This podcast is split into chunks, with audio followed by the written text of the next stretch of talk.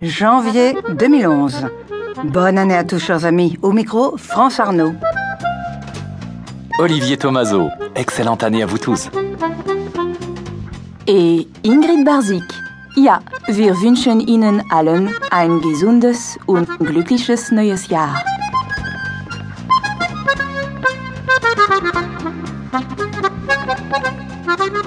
Pour beaucoup, l'année 2010 a été meilleure que 2009 et on nous dit qu'en Allemagne, un optimisme général est revenu dans les entreprises et les ménages. Tant mieux. Le mot crise commençait à peser. Mais tout est bien fragile quand même car tous les pays sont aujourd'hui concernés, plus ou moins, certes, par ce qui se passe dans le monde. C'est ce qu'on appelle poétiquement l'effet papillon, comme chantait Benabar en 2008. Nous vous avions présenté la chanson, vous vous souvenez?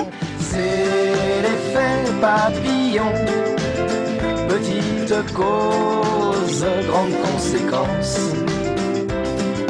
Pourtant jolie comme Essayons d'être très positifs en ce début d'année et ne voyons que le bon côté des choses. Moi, par exemple, depuis quelques années, c'est fou ce que je me suis amélioré en géographie grâce à la mondialisation. Oui, c'est vrai.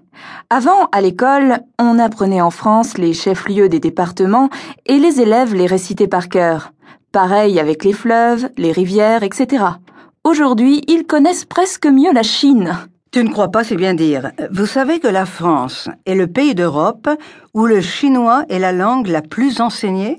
En 2010, ils ont été environ 28 500 élèves dans le secondaire à apprendre le chinois à l'école et le ministère de l'Éducation nationale recherche désespérément des professeurs. Et même engouement pour le japonais d'ailleurs.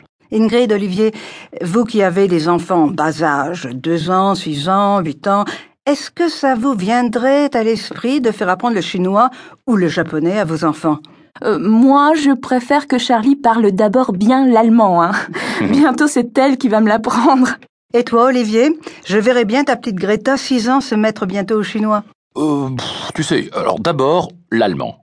Le français et l'anglais, hein, et après, on verra si une autre langue euh, euh, sera utile. Mais je pense que ça devrait suffire. Par contre, apprendre le chinois ou le japonais à nos enfants européens ne me paraît pas complètement loufoque, fou, hein, si vous préférez.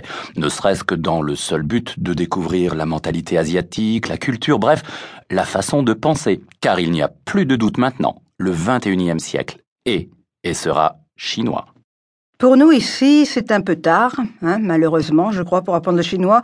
Contentons-nous donc d'approfondir vos connaissances en français avec nous, chers auditeurs. Le programme de ce mois-ci, le voilà. Nous allons tout de suite commencer par une séance de cinéma avec Des hommes et des dieux, von München und Goethern, qui est sorti en Allemagne sur vos écrans il y a quelques jours déjà. Puis nous vous présenterons deux personnalités, Isabelle Marant et Bertrand Cantat, mode et musique. Après cela, relooké de la tête aux pieds et les écouteurs sur les oreilles, comme toute jeune branchée qui se respecte, cap sur Monaco. Un peu d'histoire sur ce minuscule État plus petit que Central Park à New York. On peut dire que c'est le terrain de jeu de la jet set internationale. Nous allons y faire un petit tour. Le prochain sujet nous fera très vite revenir sur Terre. La France et les syndicats. On en a beaucoup parlé l'automne dernier lors des grèves, manifestations, blocage des ports et des raffineries. Bref, De Gaulle aurait sans doute dit, comme en mai 68, que c'était la chienlit. Un très grand désordre, oui. Nous allons faire le point sur cette situation qui étonne toujours beaucoup à l'étranger. Et puis, le plus grand prix littéraire de France oblige, nous allons vous parler de Michel Houellebecq et de ce prix Goncourt qu'il a enfin décroché en 2010 pour son livre La carte et le territoire. Après cela, une petite visite au musée Grévin, un must pour les touristes qui ont choisi l'hiver pour découvrir Paris, mais aussi pour beaucoup de Parisiens qui s'y réfugient avec leurs enfants quand il pleut. Voilà, c'est tout, sans oublier bien sûr notre quart d'heure langue à la fin de ce CD pour tous ceux d'entre vous qui veulent parfaire encore leur connaissance de la langue française. Compréhension, prononciation, vocabulaire, grammaire, etc. Alors, on y va? Oui, maintenant on peut. Bon, alors c'est parti.